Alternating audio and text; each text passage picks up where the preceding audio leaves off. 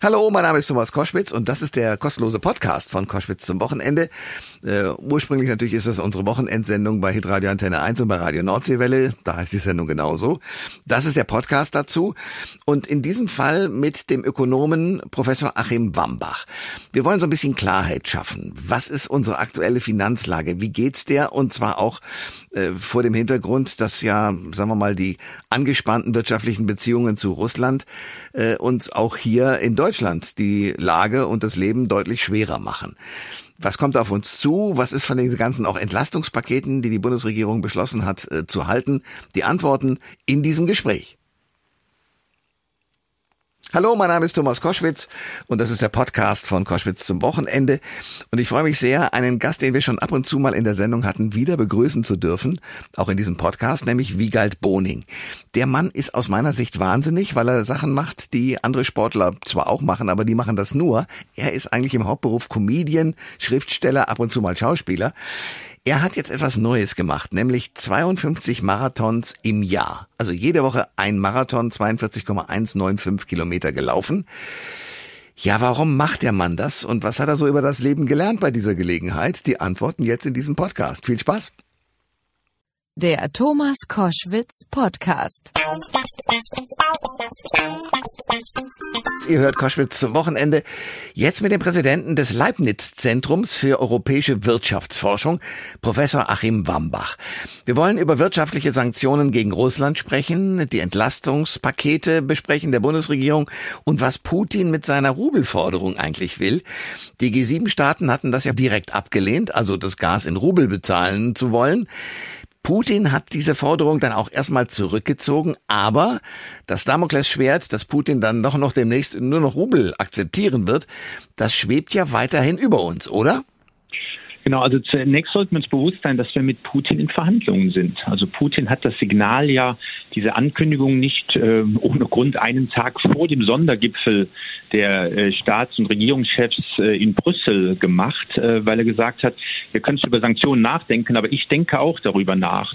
Ähm, und ähm, insofern ist, glaube ich, die eine Antwort darauf ist, wir müssen uns darauf ähm, einstellen, dass wir diese Verhandlungen führen. Wir sollten nicht nur reagieren, was passiert, wenn er das jetzt wirklich durchführt, sondern wir sollten auch eigene äh, Handlungsmöglichkeiten zumindest erarbeiten, äh, weil sozusagen diese, wir sind hier in einer bilateralen Situation auf Ihre konkrete Frage, was bedeutet es, wenn der Rubelforderungen kommen?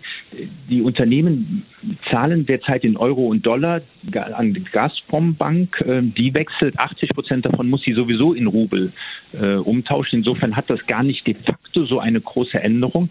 Allerdings eher erweitert damit seinen Handlungsspielraum. Er könnte ja zum Beispiel die Wechselkurse anpassen, ja, oder mhm. die Wechselgebühren anpassen. Also er erweitert seinen Handlungsspielraum. Wir sollten daran äh, arbeiten, dass wir auch unseren Handlungsspielraum erweitern. In der Tat, indem wir zum Beispiel sagen, pass mal auf, Gas und Öl nehmen wir nicht mehr ab, würde das ein schlagartiges Ende des Krieges bedeuten zum Beispiel?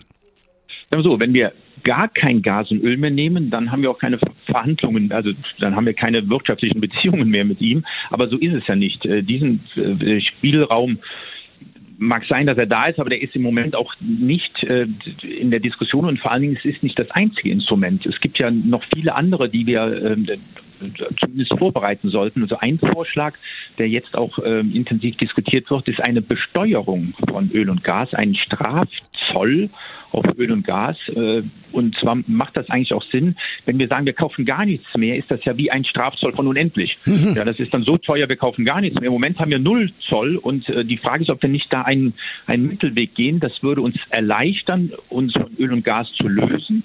Und der Zoll hat auch die Eigenschaft, dass, ähm, dass sozusagen Russland die Preise senken muss. Ähm, äh, mit dem Zoll bei uns teurer werden, so ist es, so wirkt er dann. Aber ein Teil davon geht halt in die Staatskasse und nicht in die russische Staatskasse. Professor Wambach ist äh, bei Koschwitz zum Wochenende und wir sprechen, er ist Präsident äh, des Leibniz-Zentrums für europäische Wirtschaftsforschung und wir sprechen über die wirtschaftliche Lage, in der wir uns befinden, dank äh, des Einmarschs, dank des Überfalls von Wladimir Putin und seinen Armeen in die Ukraine. Lassen Sie uns gucken auf das, was uns in Deutschland so blüht. Also wenn wir sozusagen höhere Gaspreise bezahlen müssen, höhere Ölpreise und so weiter, die Folge ist, äh, dass wir weniger im Portemonnaie haben. Welche Folgen gibt's noch?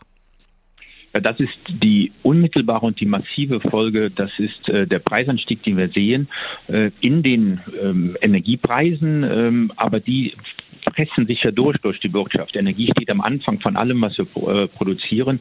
Und insofern werden wir hohe Energiepreise, die haben wir bereits, äh, die werden wir weiterhin sehen und wir werden Inflation sehen.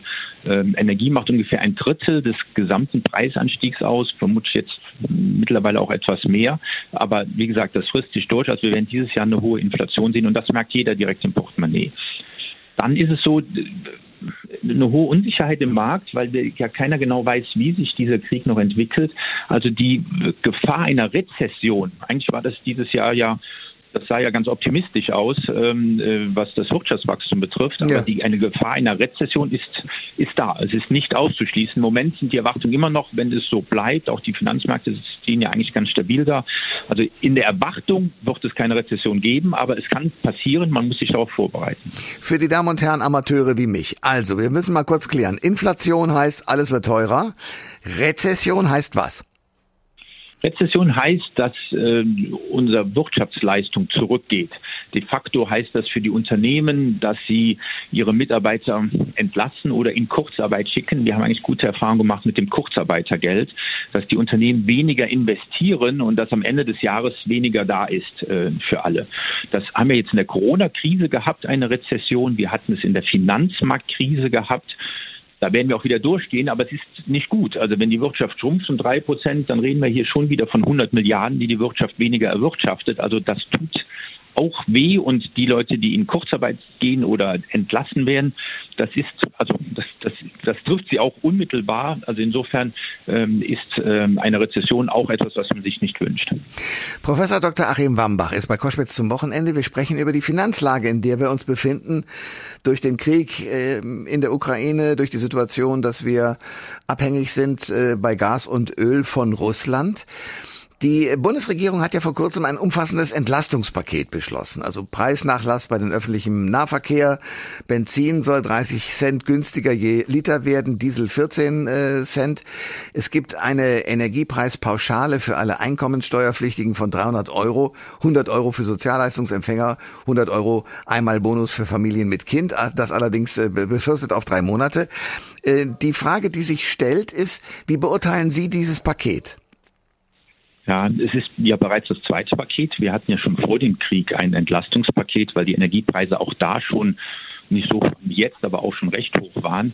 Ich glaube, es ist ganz klar, dass man den äh, armen Haushalten helfen muss. Die, die Inflation frisst sich bei denen unmittelbar rein. Dieser Preisanstieg, die brauchen Unterstützung.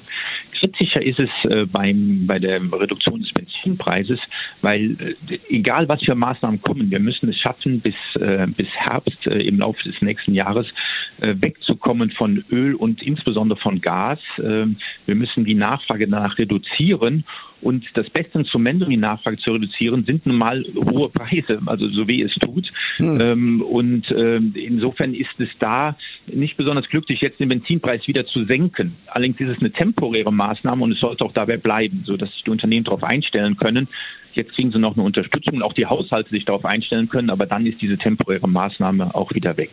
Wir müssen auch schauen, der Krieg kann länger dauern. Ähm, wir sollten nicht das Gefühl geben, hier gibt es eine Art Vollversicherung. Ähm, egal was passiert, der Staat unterstützt. Da müssen wir zusammen durch. Ja, und insofern äh, sind halt diese Preissignale wichtig. Ich halte die Förderung des ÖPNV als ein ganz gutes Signal, ja, weil das ist natürlich eine Reaktion darauf, dass wir weniger Auto fahren und mehr den öffentlichen Nahverkehr benutzen. Also insofern kann man auch diese Unterstützung so machen, dass wir in dieser Transformation, in die wir sind und das, was wir jetzt brauchen, weniger Gas, weniger Öl, ähm, dass das unterstützt diese, diese Entscheidung, die die Haushalte und die Unternehmen treffen. Professor Dr. Achim Wambach ist bei Koschwitz zum Wochenende. Ähm, Sie haben schon natürlich die Situation geschildert. Wir sind in einer schwierigen Lage und sollen da auch zusammen durch. Noch habe ich das Gefühl, das ist noch nicht bei allen angekommen, denn äh, dass wir möglicherweise die Heizung nicht mehr warm kriegen, dass wir möglicherweise kalt duschen müssen, das sind Perspektiven, die wahrscheinlich doch auf uns zukommen. Oder äh, sehe ich das zu schwarz jetzt? Ja, also die Frage ist, wie wahrscheinlich das ist. Also ja. es gibt ein Szenario, wo das auf uns zukommt. Äh, wenn es zu einem Gas- und Ölembargo kommt äh, und das nicht gut vorbereitet ist, ähm, dann kann es dazu kommen. Ja, deswegen ist es wichtig vorzubereiten. Es ist auch wichtig, die, also wir hatten zu Anfang über den, äh, die Rubelforderung gesprochen. Der Vertragspartner ist nach wie vor von, von Gazprom sind unsere Unternehmen. Eigentlich sollten wir die europäische Nachfrage bündeln und dann auch politisch mit Putin verhandeln. Das ist nicht mehr Aufgabe der Unternehmen. Wir sind hier wirklich zumindest in einem Wirtschaftskrieg. Ukraine ist in einem Krieg äh, mit, äh, mit Putin. Ähm, und ja, auch diese Vorbereitungen, die müssen laufen.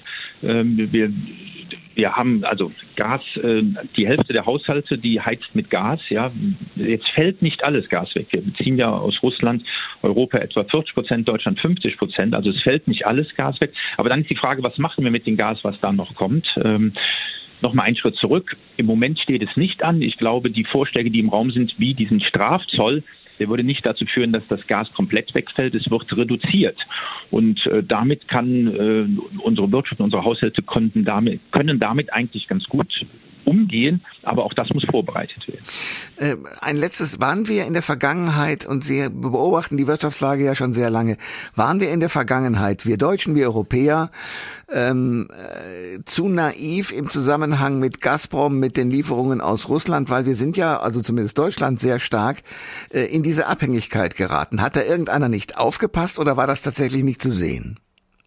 Ja, also diese sicherheitspolitische Einschätzung hat sich jetzt sicherlich geändert, ähm, die aber ähm, wir haben unsere alten Gutachten durchgeschaut. Vor 20 Jahren war die Fusion von E.ON Ruhrgas und da wurde argumentiert, wir brauchen zu Russland eine Gegenmacht, also zu Gazprom. Wir brauchen einen kräftigen Nachfrager. Und damals hatte die Monopolkommission gesagt, also wenn die Sicherheitslage so ist, wie er es beschreibt, dann brauchen wir mehr Diversifizierung. Hm. Weil die ökonomische Antwort auf Abhängigkeiten ist Diversifizierung. Und wir reden hier von Abhängigkeiten. Also insofern, ich glaube, die Signale waren schon da, aber man hat sich zu stark auf Russland verlassen, auf das günstige Gas aus Russland verlassen. Also insofern, ja, man hat da die, die Signale nicht gesehen oder sie nicht wahrhaben wollen. Das sagt Professor Dr. Achim Bambach zur Situation, was es bedeutet, dass wir nicht nur einen Krieg in der Ukraine erleben, sondern auch einen Wirtschaftskrieg zwischen Russland und dem Rest von Europa. Herr Professor, danke für das Gespräch. Sehr gerne. Alle Informationen zur Sendung gibt es online auf thomas-koschwitz.de.